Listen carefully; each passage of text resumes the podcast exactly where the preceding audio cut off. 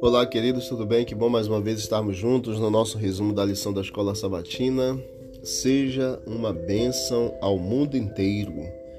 Leia Gênesis capítulo 12, verso de 1 até o verso 3 e você vai ver o chamado que Deus fez para Abraão.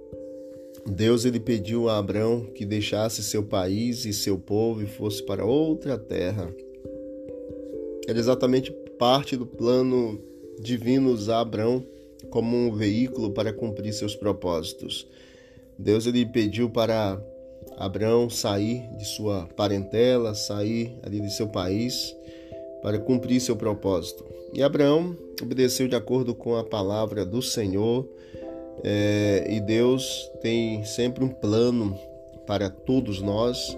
E se Deus, por exemplo, tem um plano para você esse plano ele vai se cumprir por meio da promessa bíblica de que ele estará com você, não importando o que você vai enfrentar para que esse plano seja concretizado.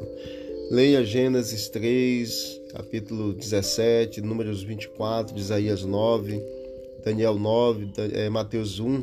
Você vai ver que é tudo profetizado desde Gênesis que um libertador viria, que o Messias ele surgiria da linhagem de Abraão, Isaac por meio de Sara.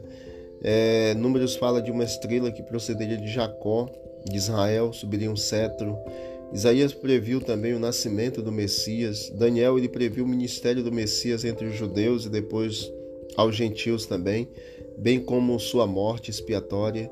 E Mateus menciona o nascimento de Jesus Cristo, nosso Senhor.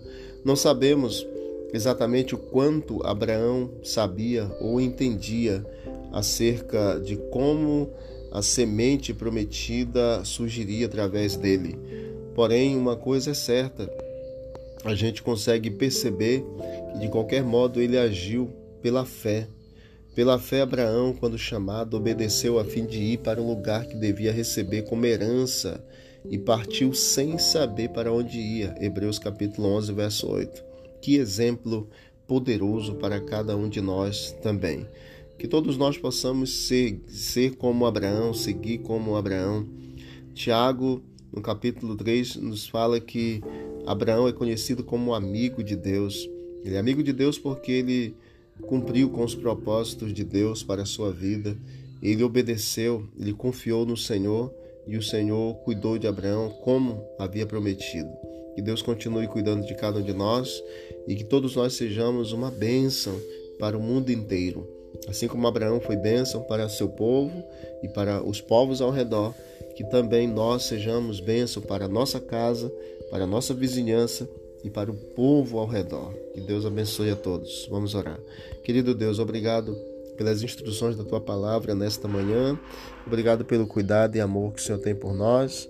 Continue, Deus eterno, concedendo a todos nós a tua bênção, o teu cuidado, que todos nós possamos estar firmes em teus caminhos a cada dia. Em nome de Jesus. Amém. Deus abençoe a todos e vamos que vamos para o alto e avante.